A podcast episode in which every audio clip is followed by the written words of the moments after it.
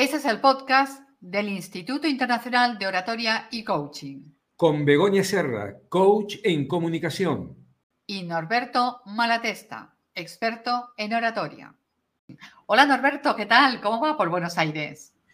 Hola Begoña, muy bien. La verdad que creo que mejor que ustedes por, por allí, por España, por Barcelona, porque hoy tenemos 33, eh, 34 grados de temperatura y no una temperatura tan baja, sufriendo el invierno y este tiempo y estas nieves ustedes. Así que te diría que está hoy más para estar en la piscina tomando mate que para estar grabando un podcast. Pero bueno, esa es nuestra obligación profesional, así aquí estamos para hablar de un tema realmente muy interesante, ¿no, Begoña? Sí, súper interesante y además que eh, yo creo que a todos los oyentes se, se sentirán identificados en algún momento u otro. Bueno, el tema que vamos a tratar es el, síndrome del impostor. La verdad que este, este maldito, diría yo, síndrome puede afectar negativamente el objetivo de cualquier orador o de cualquier oradora de querer hablar en público.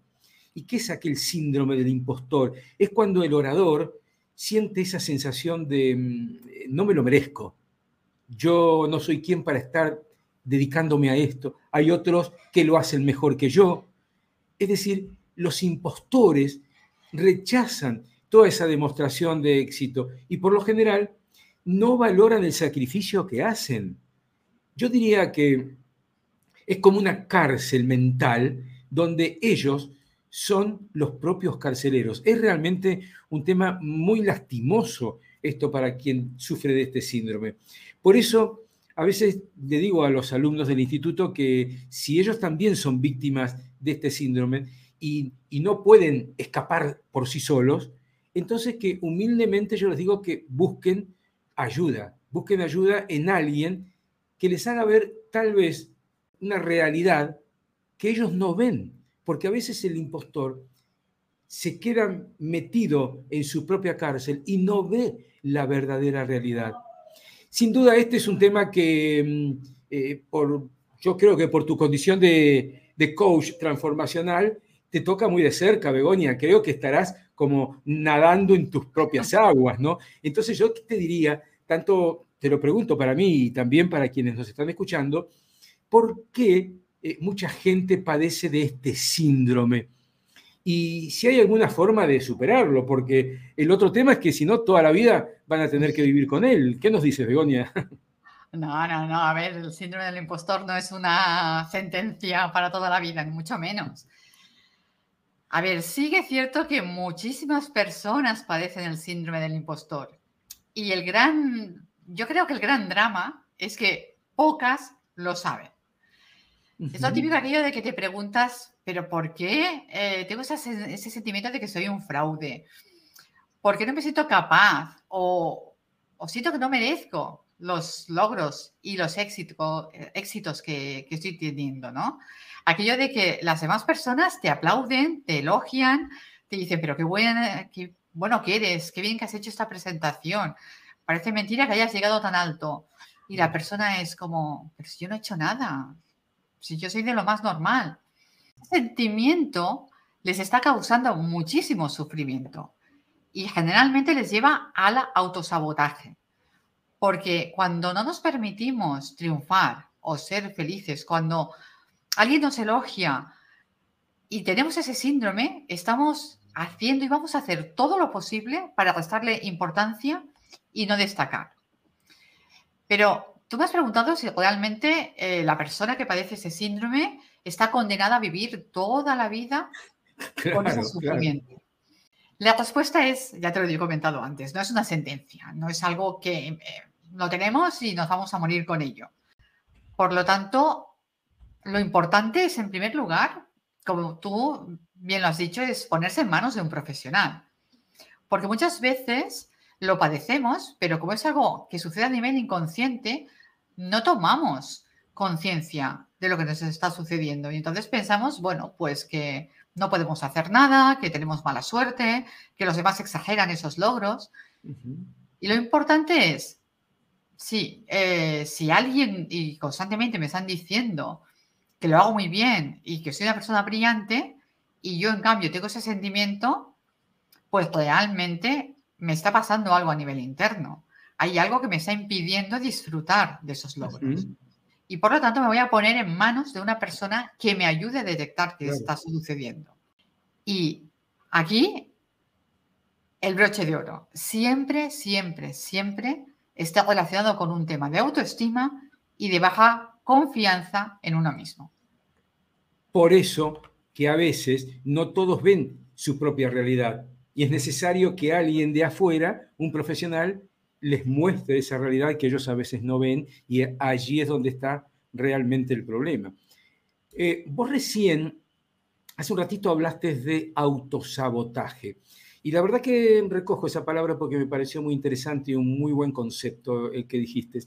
Yo creo que desde el punto de vista de la oratoria, yo me animo a decir que ser víctima de este síndrome puede llevarte a no correr el riesgo de hablar en público y de autolimitarte. Por eso eh, asocio esas dos palabras, autosabotaje y autolimitarte en tus ambiciones o no atreverte a enfrentar un auditorio, siempre bajo el convencimiento de no poder responder el desafío de una manera adecuada. Por eso, en el Instituto Internacional de Oratoria y Coaching, hemos notado que un alto porcentaje, la verdad que en mi caso me ha sorprendido eso, ¿eh? debo ser sincero, me ha sorprendido ese alto porcentaje de alumnos que suelen ser víctimas del síndrome del impostor. Y otra cosa que me llama la atención es que son víctimas de este síndrome a veces sin saberlo, sin, sin darse cuenta, como muy bien decías vos recién. De modo que no importa la evidencia que ellos tienen a su favor, por lo general no creen en ellos mismos, que mm, los, aplaudan, no les importa que los aplaudan, que la audiencia valore todo lo que ellos son capaces de entregarle en cada una de sus presentaciones. Internamente, internamente quienes padecen de este síndrome siguen pensando que son un fraude. Realmente, qué feo esto.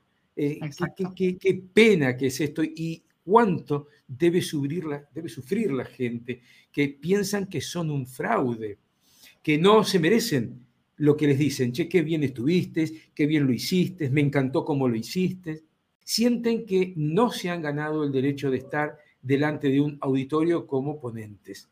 Por eso, personalmente he notado que si bien este síndrome del impostor es un fenómeno que mm, se da tanto en hombres como en mujeres, a veces una cosa que te quería preguntar es que los hombres solemos hablar mucho menos de nuestros sentimientos. Entonces como que queremos ser más fuertes y me quiero sobreponer por las mías, pero no quiero contar lo que me está pasando. ¿Esto vos lo has vivido, Begoña? ¿Te parece que también esto es así? ¿Que hay una diferencia cuando hablamos del síndrome del impostor entre las mujeres y los hombres? Que los hombres, entre comillas, quieren ser más duros y no quieren decir, no, no, esto a mí no me puede pasar. Eh, eh, ¿Qué nos dices desde tu experiencia como coach? Menudo tema que has traído aquí a, a este episodio. La famosa frase, el famoso estereotipo de género, los hombres no lloran, los hombres siempre tienen que ser fuertes. ¿Cuánto daño hecho Dios esa frase, esa creencia que la tenemos terrorífica, ahí? Terrorífica, terrorífica. Grabada yo creo que a fuego se han puesto ahí. A ver, evidentemente, evidentemente, ahora vamos a ponernos serios y vamos a explicar esto, ¿no? Porque yo creo que es muy importante entenderlo y que los hombres empecéis a trabajar en esta conciencia, ¿no? Es un tema que es necesario. Evidentemente, yo, como coach, yo te diría, y como sobre todo en la vertiente más terapéutica, que el 98% de las personas que piden ayuda, por problemas de autoestima, como decíamos antes, inseguridad, miedos, bloqueos, etcétera, son mujeres. Con eso yo creo que casi ya está todo dicho, ¿no? El 98% son mujeres.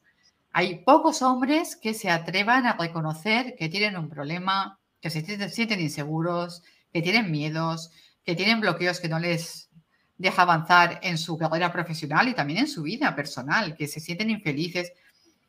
Es decir, todo el mundo interior emocional, los hombres tienden a reprimirlo. Pero claro, antes he dicho los estereotipos de género. Eso es un tema educacional. es un tema cultural. Los estereotipos de género son aquellas expectativas que tenemos de una persona por el hecho de ser hombre o ser mujer. Los hombres, desgraciadamente, han crecido con mensajes tipo, como el que comentaba antes, los hombres no lloran, tienes que ser fuerte. Yo me acuerdo que, por ejemplo, en una guardería, ante una misma situación de un niño, un niño y una niña que aprenden a caminar, de un añito, dos añitos, la niña se cae y es enseguida, ay, cariño, ¿qué te has hecho? Te has hecho daño, vamos, te voy a poner agua. Y, y la cogen como, qué pobrecita, ¿no? Y el niño, venga, va, va, levántate, que eres un machote, eres muy fuerte, no es para tanto. Claro, aquí ya estamos marcando, ¿no? Yo creo, no sé si tú eso, Norberto, lo has vivido, alguna situación de este tipo. Sin duda, sin duda, sin duda. Claro, o forma personal o, con, o con otras personas, pero sin duda es así, es así. Entonces hay que derribar, yo creo que por suerte ese, ese mito se está derribando. Los hombres lloran, claro, ¿cómo no vamos a llorar? Aunque no les parezca a las mujeres, los hombres también tenemos sentimientos. Claro, ah, pero aunque no les parezca a las mujeres a los hombres, las mujeres ya sabemos que tenéis sentimientos. Lo, malo es cuando un hombre está con otro hombre. Allí como esa de esto, ¿no? Eh, este modelo de masculinidad hegemónica, el, que estábamos comentando, ha hecho que los hombres repriman esas emociones y que el mostrarlas sea, entre comillas, considerado no masculino. Y todo eso, eh, ¿qué está provocando? Pues ya centrándonos en el tema que nos ocupa hoy, del síndrome del impostor. Claro que un hombre puede tener miedo a la hora de enfrentar un auditorio, a la hora de hablar en público.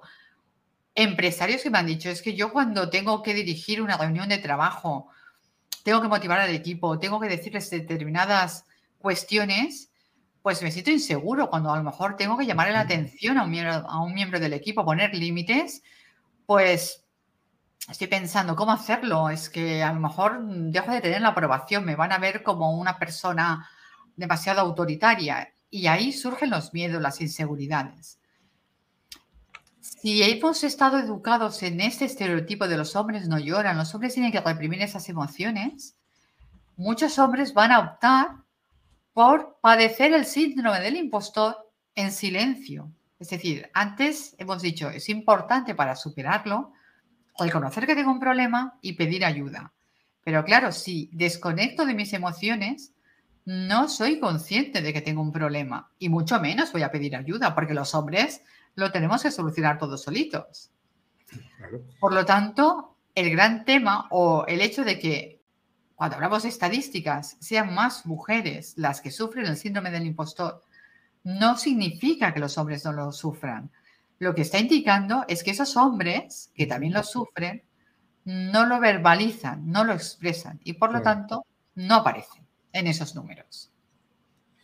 Eh, te escuchaba con mucha atención y pensaba, eh, como diría un connacional tuyo, eh, José Ortega y Gasset, decía, tú eres tú y tus circunstancias, ¿no? Y bueno, los éxitos y los fracasos Solo yo creo que hay que valorarlos en base a, nuestra trayectoria. Como orador, yo le digo a nuestros alumnos en el instituto, céntrense en aportar valor y en ir consiguiendo sus propias metas. No, no se dejen atrapar por este síndrome mentiroso y embustero.